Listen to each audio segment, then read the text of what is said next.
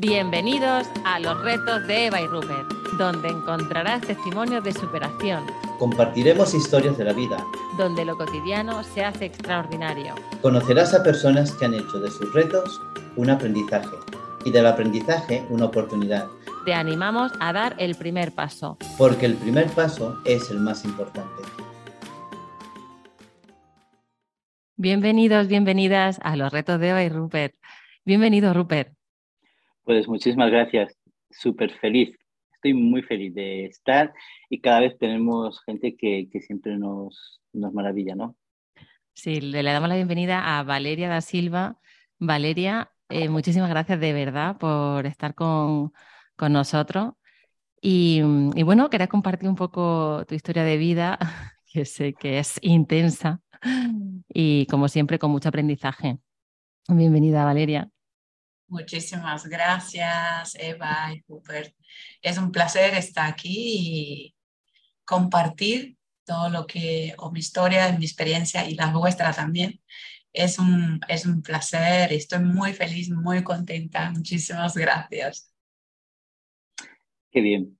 Eh, Valeria, estamos em, una mañana, como hoy, tranquila, mm. eh, con calor la cosa es, tú si te tuvieses que definir en tres frases, ¿cómo te definirías? En tres frases. Me definiría eh, valiente, resiliente y, y alegre. Me gusta mucho eh, hace parte de mí intrínsecamente ya. Eh, la alegría, el, pensar en la vida en positivo, eh, por más que tenemos desafíos, todos tenemos, pero creo que tener eso para mí es lo que me ayudó a, atravesar todas esa, esas intensidades cíclicas de mi vida fue lo que me mantuve ahí y me mantiene viva, agradecida y, contenta con, agradecida con lo que tengo y con lo que he vivido. Y eso es, para mí, es, es, valores muy importantes. Eh, bueno, yo por mí ya cerraba el programa. eh, la verdad es que hay algo que yo te iba, te iba a definir desde el minuto uno, Valeria, es tu sonrisa. O sea, eh, ahora la gente no te está viendo, te está escuchando, pero tienes una sonrisa que es que ilumina cualquier eh, día nublado. O sea, es brutal. Que, que, da alegría, ¿eh? Da alegría verte, mirarte y, compartir contigo. Pues, eh, bueno, cuéntanos si quieres un poquito, ¿no? Desde, mm, bueno, ¿no? Desde los inicios, porque eh, no eres de aquí, ¿no? Eres de... Sí, yo nací en Brasil Eso en, es.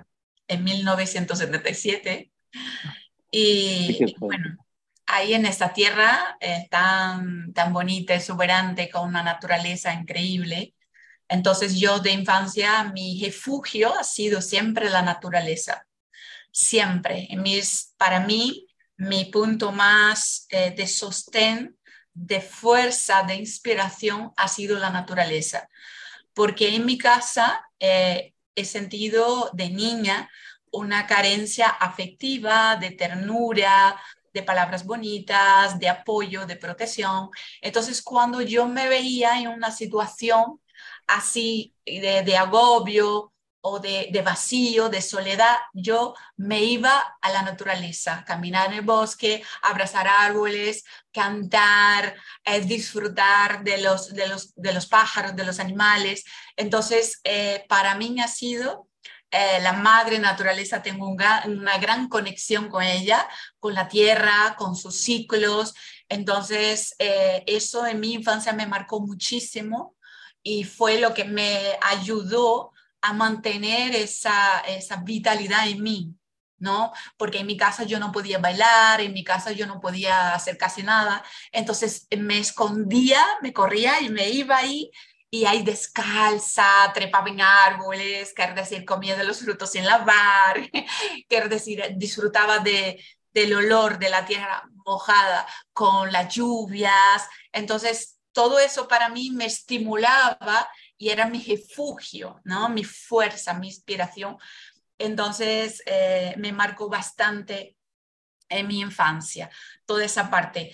A, los 12 años mis padres se separan, entonces para mí es un punto de inflexión súper importante porque es por primera vez me salgo de ese entorno natural, de una ciudad más eh, pueblo, más pequeña, para ir a una ciudad gigantesca que es Paulo, es la tercera metrópole más grande del planeta, de población de gente, de, eh, de mucho estrés y una vida no muy, muy, muy ajetreada. Entonces para mí fue un choque de salir de, de, esa belleza, de todo eso que tenía, ya con 12 años, que ya estás ahí con las hormonas, los cambios, el cuerpo cambiando, las emociones, la cabecita y todo eso, pues eh, llegar en una ciudad grande, además de la parte de no estar más con mi padre, entonces que para mí era un, referente, un apoyo. Eh, entonces fue para mí ahí un, también un punto de inflexión muy importante porque empecé a, a sentir depresión, empecé a sentir... Eh, si ya antes no sentía tanto apoyo, ahí fue la cosa grabó un poco aún más. Entonces, el cambio de colegio eh, ya era diferente, el inicio de la adolescencia, la moda de la adolescencia, que es decir, una ciudad grande, eh, todo esa, ese cambio muy, muy eh, intenso para mí me, me, me hizo boom, ¿no? En mi cabeza, explotar eh, en mi cabeza. Entonces me repetí en el colegio de año, quiero decir, repetí el curso. Eh, fue muy caótico en esos momentos para mí, hasta que con 15 años mm, yo veo a mi padre por primera vez, reencuentro a mi padre por primera vez eh, de esa distancia tan grande. Y eso ya fue mis primeras heridas en el sentido de marcar la parte importante de la relación que la mujer tiene con los hombres, porque marca mucho la nuestra relación con papá. Claro. Entonces ahí ya me marca muchísimo esa, esa herida, esa falta del apoyo masculino. Y más adelante... Ah, ah. Aquí ya, ya, queremos hacerte un montón de preguntas. Sí, sí. dale tú, dale tú, eh, Rupert, dale tú. Eh, Valeria, no, no sé, bueno, sí sé, sí sé. Em, ¿Cómo, cómo de, este, son, son cosas que, que, me vienen. ¿Cómo decides? o sea, em, claro, eh, comentas que, que, estabas en, una, eh, en una, un ambiente de familia ¿no? con carencia o que tenías mucha carencia afectiva. Y entonces tomas la decisión de la naturaleza. ¿Cómo, cómo haces esa, esa comunión? ¿Sabes? Es que te explico, te explico. Me, me encanta y me llama la atención que con, con esa carencia tú decidas disfrutar, o sea, estar alejada, disasociada de esa situación para poder disfrutar de, de, la vida, claro, o disfrutar de ese momento, ¿no? De, de, lo que estabas, de lo que estabas viviendo. Claro, de ahí tu capacidad enorme de resiliencia, ¿no? De, poder eh, aprender, poder disasociarte. ¿Cómo, cómo, cómo haces ese, ese salto de decir, bueno, cómo haces, aprendes a conectar con la naturaleza en esa forma? Yo creo que eh, mm, ya desde tan temprana edad ya había esa capacidad de disfrutar y de desasociar de, del entorno más pesado, sentir esa energía pesada en casa, quiere decir, esa presión, yo ya era sensitiva, soy muy senestésica, soy una persona eh, que tenga esa capacidad fuerte. Entonces, em, dentro de casa, cuando veía que la cosa estaba muy intensa, muy densa, yo trataba de llevarme a mí como esa niña de llevarme a la naturaleza. Entonces, el momento que yo podía escaparme, yo escapaba y para mí, cada vez que yo, las primeras veces que hizo eso, claro, eh, ya sentí el cambio emocional, ¿no? De que, eh, de observar cómo la naturaleza es tan mm, magnífica desde lo más pequeñito de las hormiguitas hasta lo más grande, los árboles grandísimos y tal. Y yo ahí observaba eso, ya sentía esa, esa, esa magnitud de la naturaleza. Entonces yo me, me dejaba, me entregaba y, me, y disfrutaba, jugaba con la tierra, eh, con las cosas más sencillas, con las hojas, con todo lo que lo iba eh, viendo, lo iba tocando y lo iba sintiendo. Entonces eso me ayudó mucho también a, a esa parte de sentir, ¿no? Que tanto hoy estamos tan alejados de, de sentir. Estamos más en el automático de la mente y olvidamos, desasociamos del cuerpo, ¿no? De esa parte corporal tan importante y, y los instintos. Entonces, siempre me sentí muy conectado con mis instintos y eso yo creo que la naturaleza me hice eh, observándola tan inteligentemente, que es su ciclo, toda esa parte em, sabia que tiene la naturaleza. Entonces yo fui observando eso y dije, wow, aquí hay un mundo aquí, ¿no? Entonces eh, me entregaba, me absorbía cada vez más y eso hacía como una anestesia para mí, como me olvidaba de, mi, de mis problemas, de mis conflictos, de mis historias ahí en mi casa y ya vivía esa otra parte, conversaba, claro, tenía mis conversaciones. esa parte de conexión, claro. Qué mis conversaciones coloradas con los árboles, con, con el sol, con, con, todo lo que estaba a mi alrededor, quiero decir, para mí era, era como mis amigos, como era, era mi mundo mi mundo imaginario, ¿no? Y a la vez sentiente, porque yo sentía también. Claro.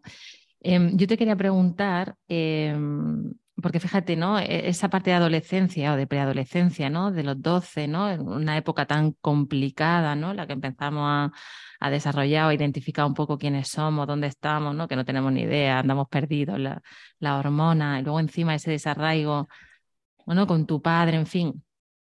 Y, em, es verdad que eh, hay madres ¿no? que nos están escuchando, hay, hay padres y mm, que tienen hijos adolescentes. Y muchas veces ¿no? no sabemos qué, qué, darle ¿no? a esos niños. Entonces, mi pregunta es, Valeria, ¿qué hubiera necesitado en, aquella, en aquel momento? ¿no? O sea, ¿qué te faltó en aquel momento de los 12 a los 15? ¿no? Que por una parte fue esa, esa conexión con la naturaleza y además... Sí, a mí eh, me faltó eh, ser vista, escuchada, porque no me sentía que, que, me daban ese espacio de te miro, al menos de te mirar a los ojos, sin etiqueta, porque lo que pasa que eh, los padres, las madres hacen lo mejor que pueden y que saben para sus hijos. Y en ese momento mi madre estaba tan ajetreada y tan preocupada en darnos de comer, en crear en ese, momento eh, un ambiente que no nos faltaba lo básico para seguir viviendo. Pero claro, la parte emocional es muy importante, la parte afectiva, los abrazos, la mirada, al menos que te mirar a tu hijo, a tu hija, por un instante, sin, esa, sin ese deseo, sin esa etiqueta que muchas veces los padres miran a los hijos, pero me gustaría que mi hijo fuera así, que mi hijo hiciera eso, que fuera tal manera, que comportara así, que entonces que por un instante quitar esa esa esa etiqueta de lo que yo quería que fuera mi hijo o mi hija y mirar el ser humano que hay ahí detrás y las dificultades que están viviendo en ese momento. Porque para un adolescente, eh, la propia palabra dice adolece, es una, es una fase de todo el ser humano que es una transición. Entonces, muchas responsabilidades, es muchos cambios internos y externos. Entonces, en ese momento, muchas veces necesitamos es los padres preguntar, ¿qué necesitas? ¿Qué necesitas de mí? ¿Qué te puedo ayudar? Quiero decir, con esas preguntas, haciendo preguntas, no es así. Si yo te protejo demasiado, te estoy ayudando. Si yo te guío, ¿qué tienes que hacer? Eso es que te estoy ayudando. No pregunta. Primero pregunta, ¿qué puedo hacer por ti? ¿Qué, ¿Qué necesita en cada momento? Porque en mi caso tuve a la vez la superprotección y la falta de escucha. Entonces, quiero decir, por un lado, me protegían demasiado y por otro lado, no me escuchaban y no me miraban, no me daban ternura. Entonces se siente perdida, desubicada.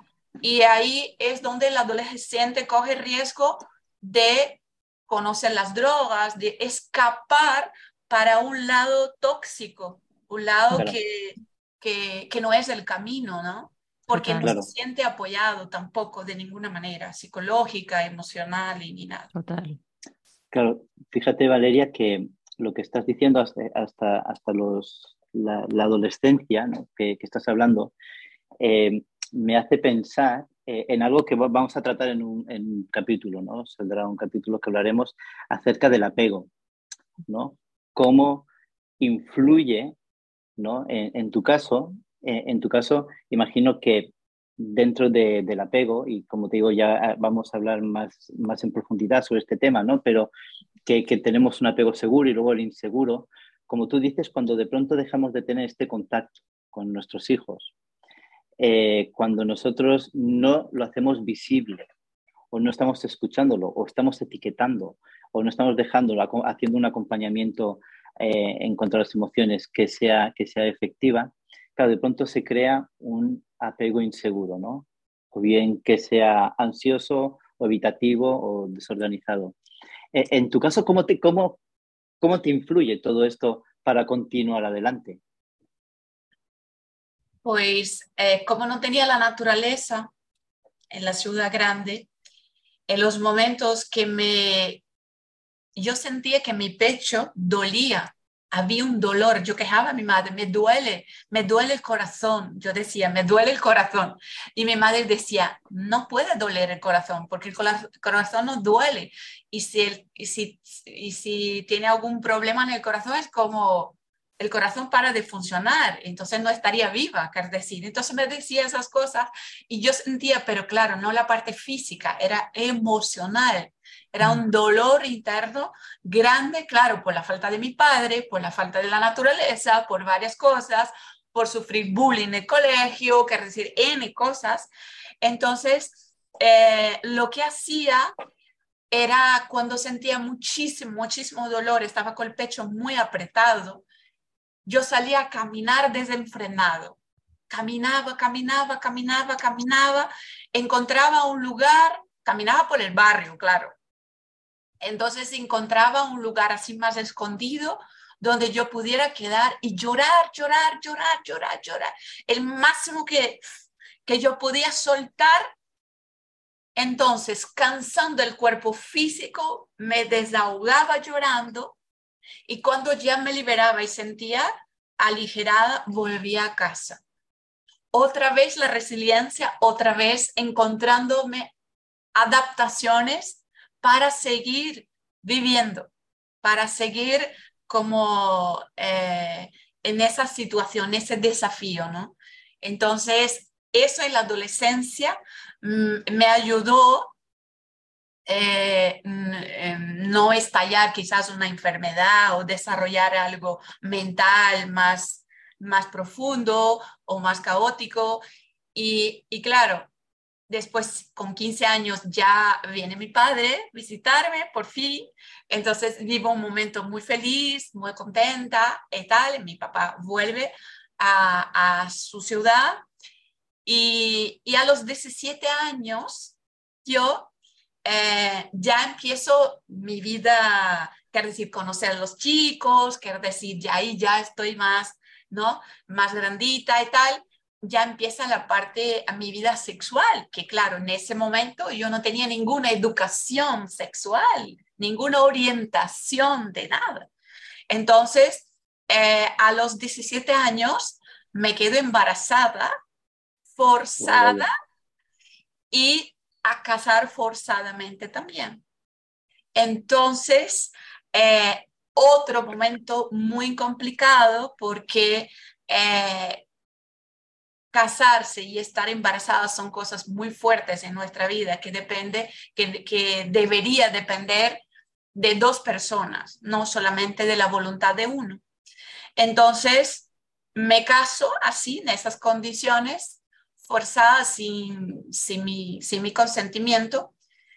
Y a los, a los 21, 21 años, ya me veo embarazada otra vez de mi segundo hijo y ahí ya me lleno de coraje y valentía para enfrentar un divorcio.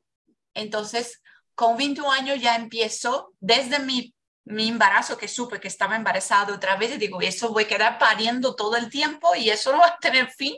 Entonces, quiero decir, yo ya estoy en esa situación complicada desde el inicio y ya es hora el primer hijo sentí mucho miedo, mucha presión y tal, pero ahora ya, ya estoy trabajando, ya sé cómo ser madre y ahora ya quiero ya decidir que quiero criar mis hijos yo. Y es lo mejor que puedo hacer por ellos porque era un ambiente en mi casa de conflicto, de mucho miedo, de mucho maltrato psicológico. Entonces imagina eso para, lo, para mis hijos, para mi embarazo. Era muy complicada esta situación. Entonces eh, otra vez les digo, no, me voy a vestir de valentía, de coraje y voy a enfrentar esa situación y, y voy, y voy a salir de esa situación.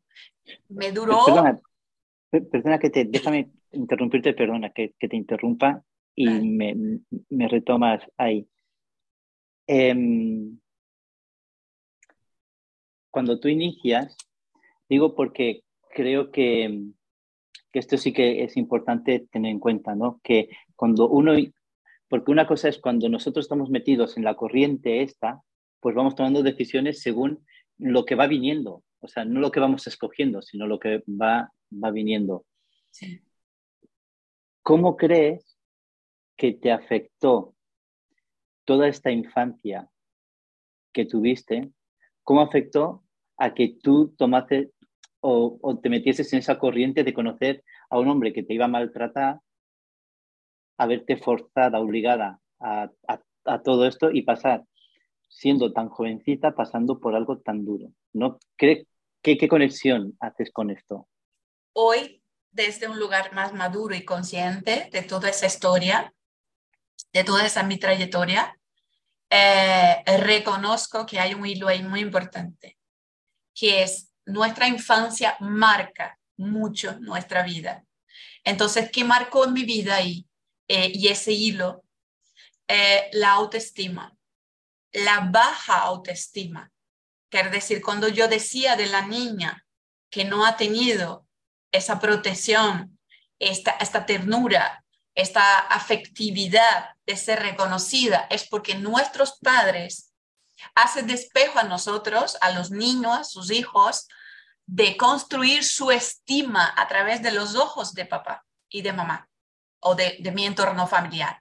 Entonces, cuando no tiene esa construcción de estima, de una estima buena de ti mismo, en una vida adulta o en mi caso, en una vida ya temprana adolescente, con la baja autoestima, atrae tipo de relaciones así como esas que, que fui eh, atrayendo en mi vida exactamente por no saber valorarme, quererme, respetarme y no conocerme. Claro. Decir, la falta de autoconocimiento, la falta de amor propio, de autoestima, lleva al ser humano en una vida más adelante, es decir, todo eso que no he tenido en mi infancia, en la adolescencia refuerza, como que viene una, ah, un refuerzo ahí y es donde en mi caso sucedió ese tipo de, de relación. Entonces, linko, quiere decir, hago ese, ese puente. Hoy entendiendo, hoy que ya he estudiado esto, ya fui formarme, ya fui buscar el por qué me pasó eso, eh, realmente tiene una conexión súper importante con, con todo ese tema de autoestima.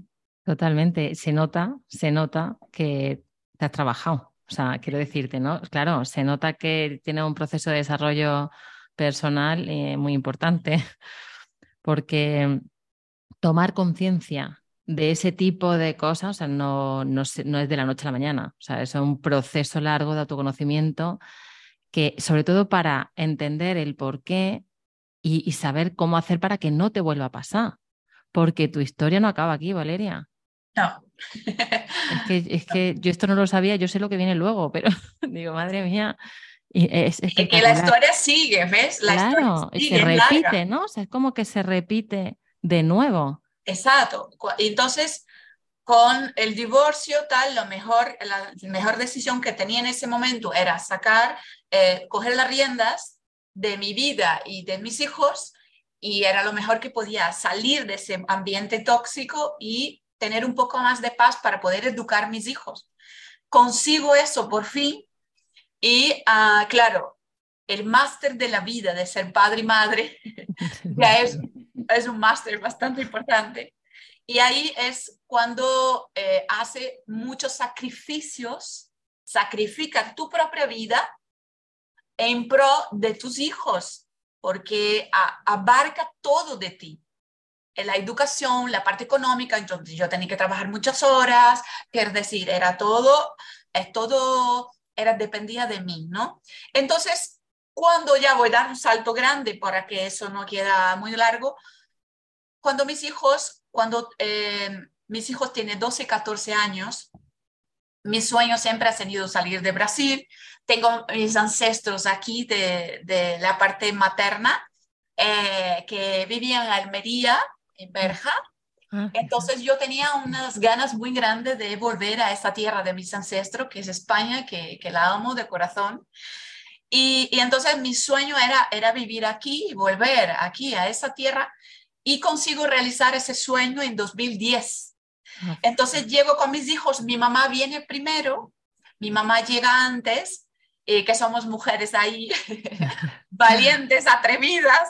Entonces ella vino primero y después de tres años llegué yo en 2010 con mis hijos y mis hijos ya tenían 12, 14 años. Entonces seis meses viviendo aquí en España conozco un hombre aquí y ya directamente, claro, viviendo en un país nuevo, diferente, cultura nueva, todo nuevo, digo, bueno, ahora es mi momento de vivir feliz con mi.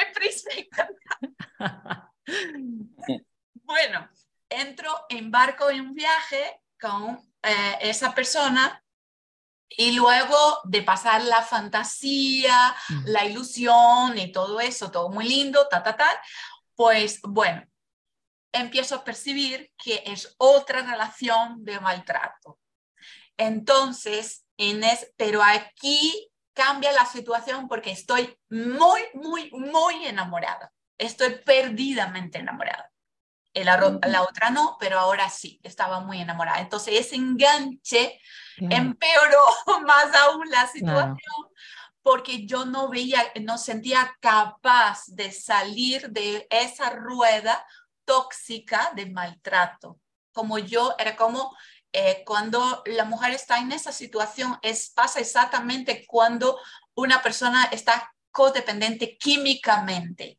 Es igual, está codependiente químicamente en tu cuerpo, en tus emociones, psicológicamente, sí también eres una dependiente química no de la droga externa, pero la química que tu cuerpo eh, obtiene con esa situación codependiente emocionalmente, psicológicamente. Entonces, ahí dura casi cinco años esta relación de maltrato que culmina en violencia de género. Que eso se va más allá aún. Entonces, cuando culmina ahí es cuando eh, realmente eh, caigo en el fondo del pozo, que es decir, es donde vuelve a la depresión, ahí sí, la, sin ganas de vivir, eh, ahí cuando me veo todas mis heridas sangrando a la vez. Viene todo el recuerdo de la niña, de la infancia, de la adolescencia, del primer embarazo, del divorcio, de otra relación, frustración, quiero decir, ahí es donde sangra todo a la vez. y donde me quedo sumergida por un, un periodo, aquí vosotros llamáis la noche oscura del alma, ¿no? Entonces, en ese periodo me encuentro ahí mmm, y empiezo a, conversar con mis botones, ¿no? Quiero decir, conversar conmigo misma y percibir que decir, bueno, Valeria, has cambiado de país, de cultura y sigue atrayendo la misma situación. Entonces aquí pasa algo, aquí pasa algo. Y eh, percibí que son, era mi forma de comportar, de pensar, que estaba otra vez atrayendo eso. Entonces, después de un periodo ahí en esa oscuridad, tomé la decisión de decir, se acabó Los Príncipes Encantados, Hollywood que tanto nos ha hecho ahí la, la, la, la historita esa. Entonces dijo, no, se acabó. Se acabó esperar que alguien me va a salvar. Se acabó esa, esa ilusión que yo tenía ahí en mi mente y yo misma voy a descubrirme, voy a reconstruirme, voy a rescatarme y voy a descubrir qué es lo que pasa, qué es lo que está pasando en mi vida. Entonces, claro, por supuesto, es súper importante cuando estás en una situación así, buscar ayuda. Claro. Lo primero es reconocer quién necesita de ayuda. Es imposible salir de ahí sola porque necesita ser escuchada, necesita que una persona, un profesional te ayuda, que te va a servir de referencia, de espejo, para guiarte, para ayudarte a salir de esa situación. Entonces, en mi caso, no, vi claro que necesitaba ayuda, entonces fui a terapias, fui a psicólogos, fui, quiero decir, fui buscar eso y, y, me, y me fue tan importante ese salto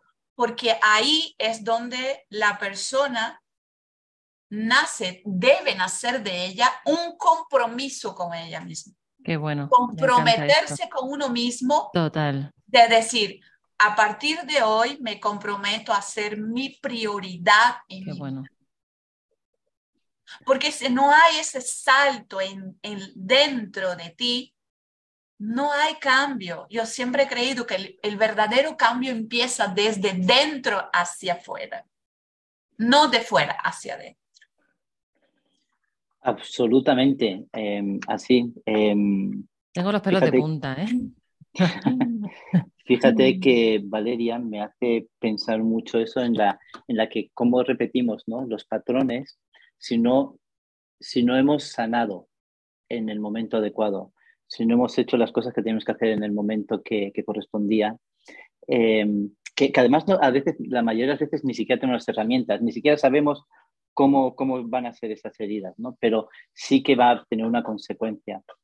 Eh, aquí me gustaría, me gustaría hacer una, una petición, ¿no? Y es eh, la importancia de cómo tratamos a nuestros hijos para que se evite tomar decisiones que, que te llevan luego a escoger una pareja que, que, te va a maltratar y está muy vinculado la forma en la que nosotros tratamos a nuestros hijos con, porque luego crece toda esa idea interior de qué es lo que yo merezco o cómo merezco o cómo tengo que relacionarme, ¿no? El tipo de, apego que tengo, ¿no? Si tengo un apego ansioso, entonces voy a estar persiguiendo y voy a estar queriendo migajas en una relación cuando realmente eh, merezco toda la barra entera, ¿no? No, no una, unas migajas. Eh, me, hace, me hace pensar también de, del compromiso de, de, esto. Yo hay una, hay una pregunta, porque luego me gustaría que nos, que nos dijeras qué es lo que haces ahora, con toda esa información, con toda esta sanación, qué es lo que haces ahora, pero me gustaría hacerte dos preguntas. Una, son muy cortitas, pero complejas. Una, si te has perdonado y otra, si has perdonado. Vale. Bien, eh, en relación a eso de los padres, qué hacer con los hijos, ¿no? Yo creo que eh, es súper importante, primero, que antes una persona tomar la decisión de construir una familia, debería conocerse.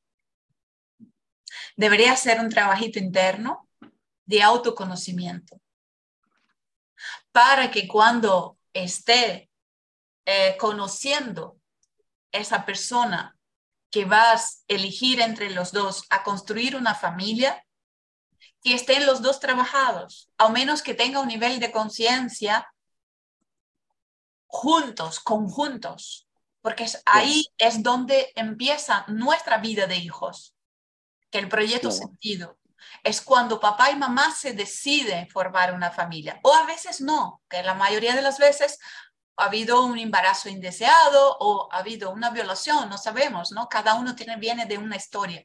Pero lo importante, la parte que yo veo que hoy se pudiera en el tiempo volver hacia atrás, yo tenía hecho primero en la adolescencia, tratado mis heridas de la infancia para que eso no siguiera perpetuando en mi vida adulta y llegar a interferir también en mi vida, de mis descendencias, de mis hijos. Porque mis hijos también fueron afectados, por supuesto. Entonces, esa cadena, para que esa cadena se corte o que yo pueda mejorar la vida que fue de mis ancestros, todo lo que ellos han vivido para honrar eso, mi árbol genealógico, yo debo hacer un trabajo conmigo mismo de autoconocimiento y de, de al menos reconocer mi historia, reconocer quién fueron mis padres, mis abuelos, mis bisabuelos. Es un autorreconocimiento. ¿Para qué? Para que, ¿qué estoy repitiendo? ¿Qué lealtades estoy repitiendo de mi familia? hoy aquí en mi vida, antes de empezar a construir una, mi primera empresa, que es mi familia, ¿no? Entonces, partiendo de ahí, se son ya padres conscientes, la probabilidad que esos hijos también sean unidos, una casa armoniosa dentro de lo que cabe cada uno, porque no hay familia perfecta, no hay una educación perfecta, cada uno viene con una misión, cada uno viene con un aprendizaje y eso está bien, sin obsesionarnos que nuestros hijos tienen que ser perfectos. Ellos tienen que vivir sus, sus historias también.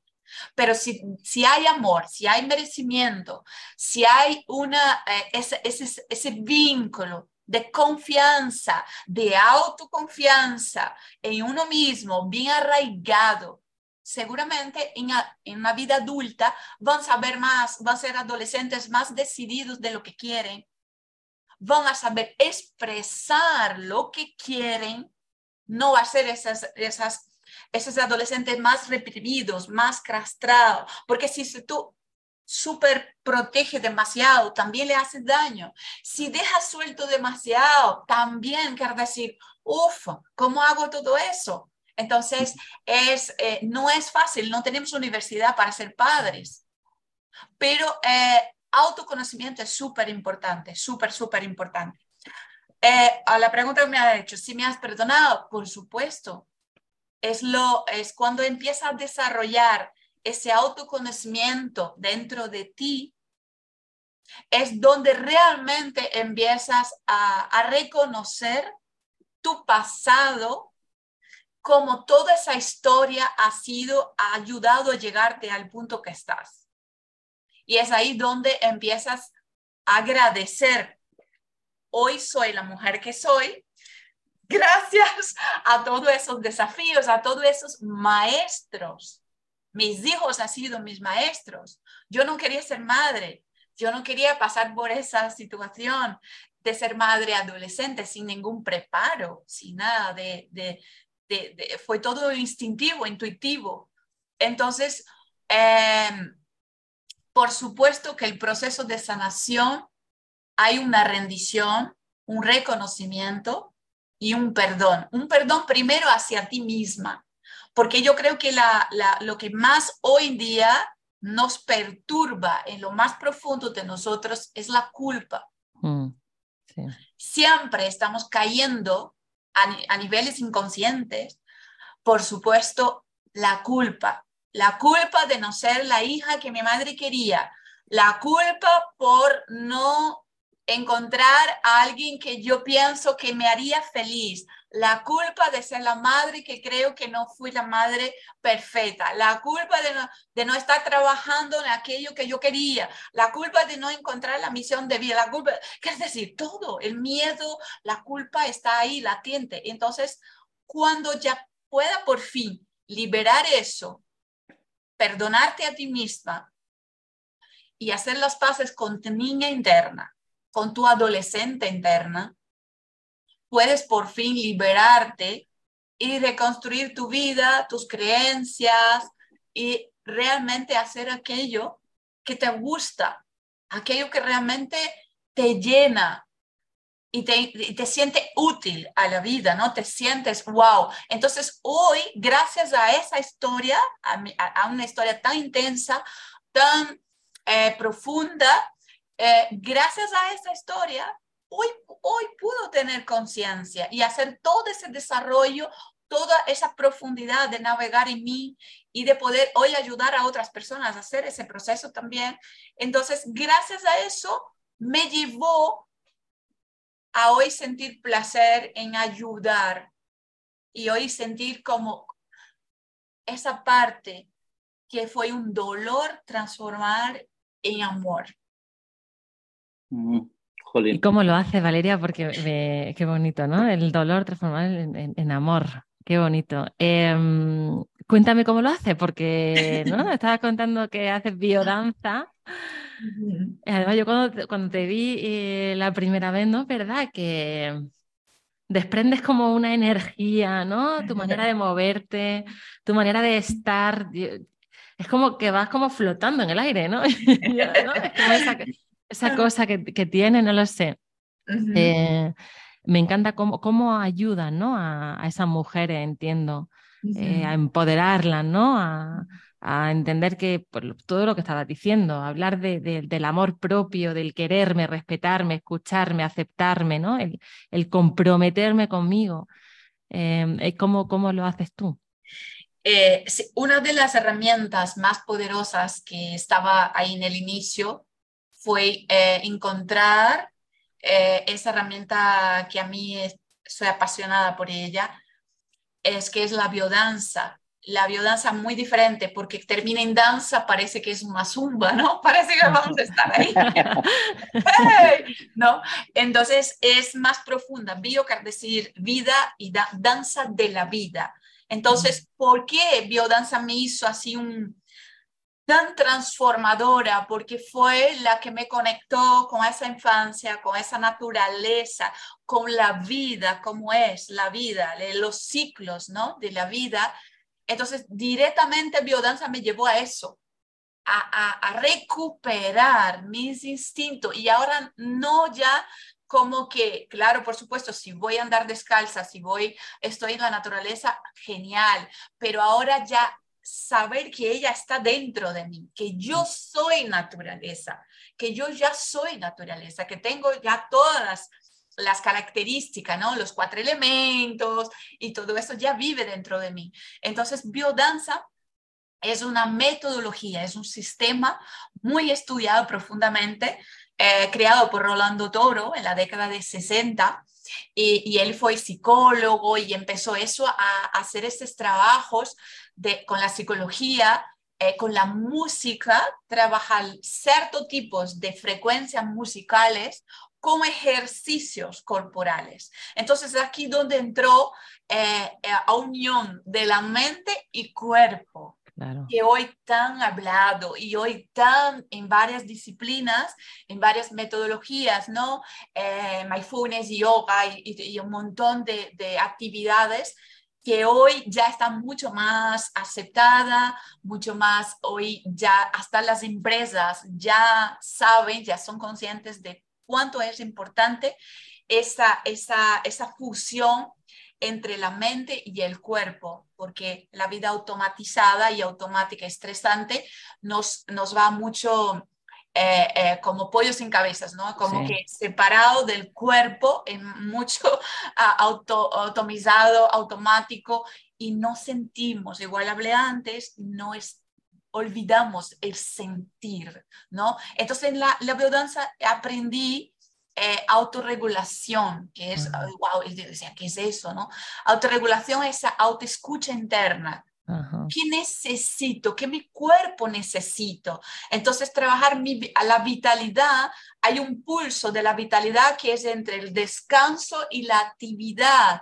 Entonces, para que yo pueda estar, estar todo el día en actividad y tener energía durante el día, necesito tener una buena noche de descanso, de sueño.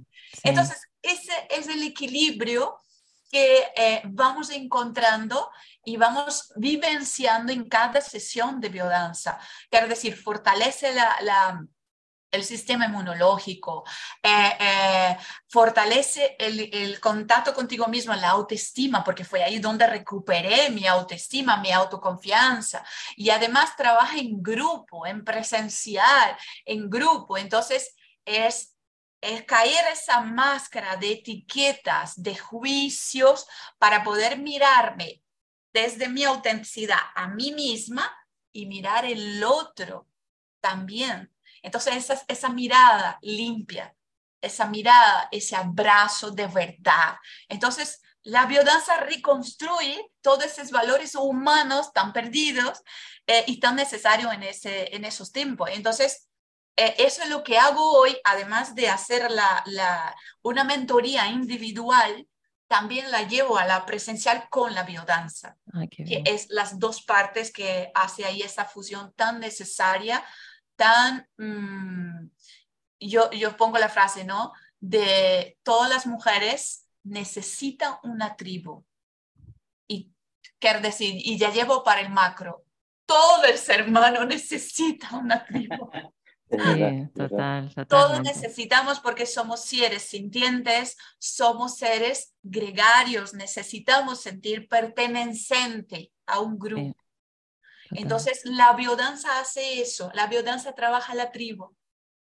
Es muy tribu, es muy, muy de sostener, volver a ese útero materno de la madre naturaleza, entonces, entonces hacemos trabajo en círculo, entonces empezando en rondas, quiere decir, todos somos iguales ahí, trabajar esa igualdad, hombres y mujeres. Cuando doy biodanza, claro, hombres y mujeres. A veces hago trabajo específico para mujeres, en círculo de mujeres, entonces es fantástico porque las mujeres, las personas que participan de eso es como, ¡ay, me ha liberado, me ha todo! Claro las corazas y no sé qué. Entonces, es un, son miles de beneficios en el cuerpo y mente. ¿no? Entonces, es, es un trabajo que a mí me apasiona, lo puedes sentir en mí, en mi voz, que eh, eh, es, hablo con mucha pasión porque es apasionante y, y poder expresar el cuerpo, liberar. Entonces, no hace falta que sepas bailar, todos sabemos movernos, caminar, mover el cuerpo y expresar desde ese orgánico. No es nada coreografía, no es nada música de moda, es músicas súper, súper estudiadas con frecuencias que estimula esa emoción esa conexión contigo mismo y con tu entorno y con la naturaleza. Entonces, es una educación biocéntrica que nos ayuda a volver a poner la vida en el centro y poder honrarla. Qué bueno. Eh, Valeria, eh, o sea, subrayaría cada frase que has dicho, ¿no? Eh, de verdad, es como cada aprendizaje, cada, cada paso, ¿no? Que al final parece que todo ha ido para algo, ¿no? Todo te ha pasado para algo, ¿no? Y que todo luego tiene un sentido, que tú has sabido, no todo el mundo sabe, tú has sabido, ¿no? Como hilarlo, encontrar el sentido, el para qué, darle forma y ahora ponerlo al servicio de, los demás. Bueno, me parece increíble. Eh, yo te doy la gracia, ahora Rupert nos hará un, ¿no? un, poco de, de, no sé, de, síntesis. No, no, sé, es que, em, Valeria, o sea, si la gente cuando vea esto va a ver a una mujer hablando con pasión. Sí, total. Hablando, hablando desde el corazón, eh, no victimizando absolutamente nada.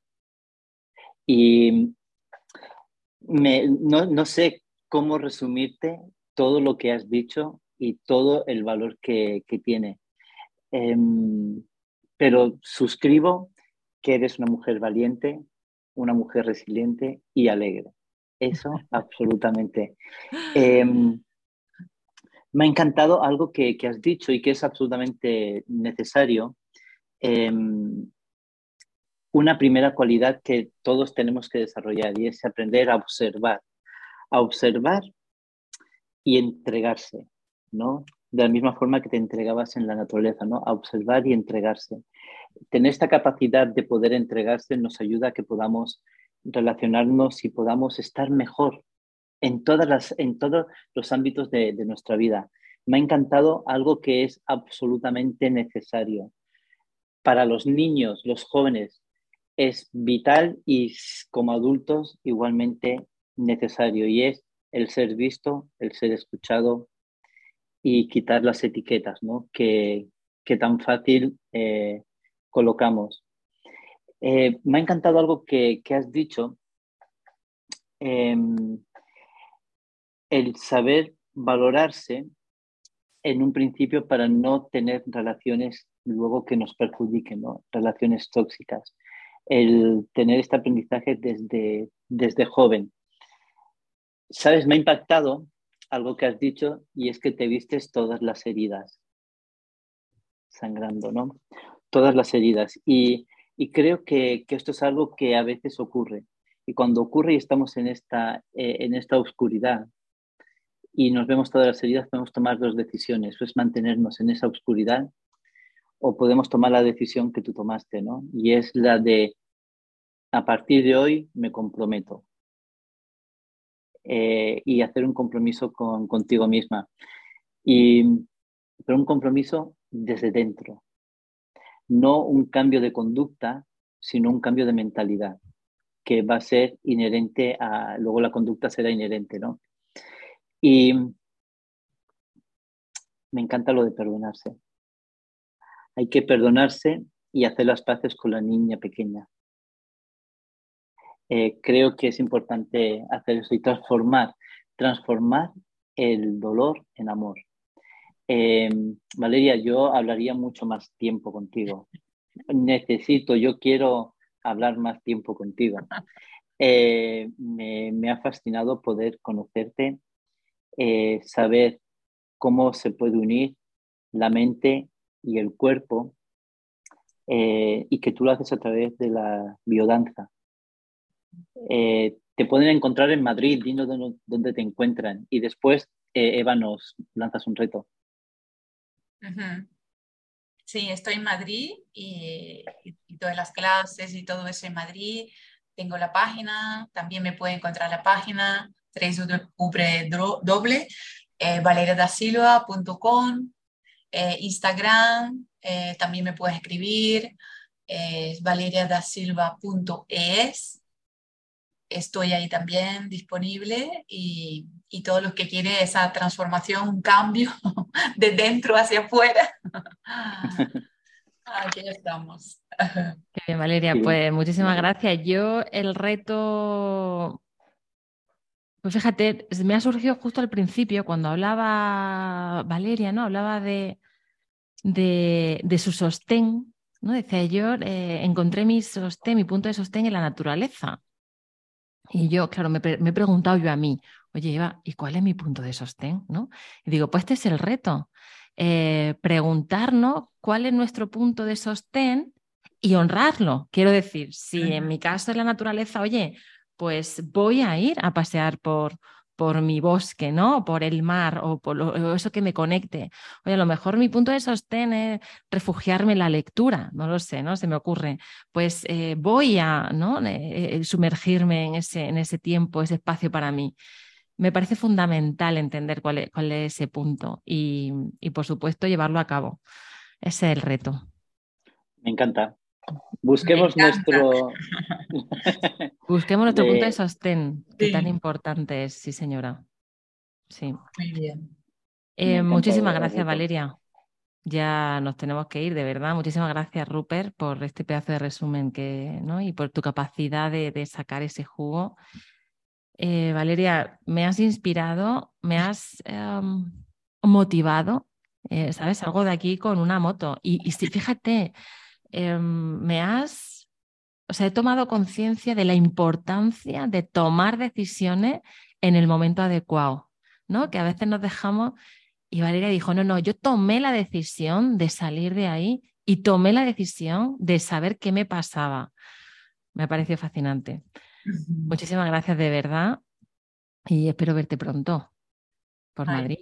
Sí, por favor. Muchas gracias, Eva. Muchas gracias, Hooper. Encantadísima de estar aquí con vosotros, con vuestra audiencia. Muchas gracias a todos que nos, que nos han escuchado, que nos van a escuchar en todos los rincones del mundo. Muchas gracias y un gran abrazo tierno, amoroso en vuestro corazón. Sí, vamos a darle las gracias a Cipri, que fue el que me pasó el contacto y dijo, tenéis que hablar con Valeria sí o sí. Así que vamos a darle Además, un su libro habla mucho de tribu, el último Total. libro estaba pues ves, es ahí esa, esa tribu, pues es eso, trabajar en tribu es lo mejor que nos, que unir a, a, ese, a, ese, a ese corazón nos ayuda mucho a sostener. Totalmente, totalmente. Pues aquí lo dejamos. Muchísimas gracias y bueno, nos escuchamos, nos vemos la semana que viene. Un abrazo.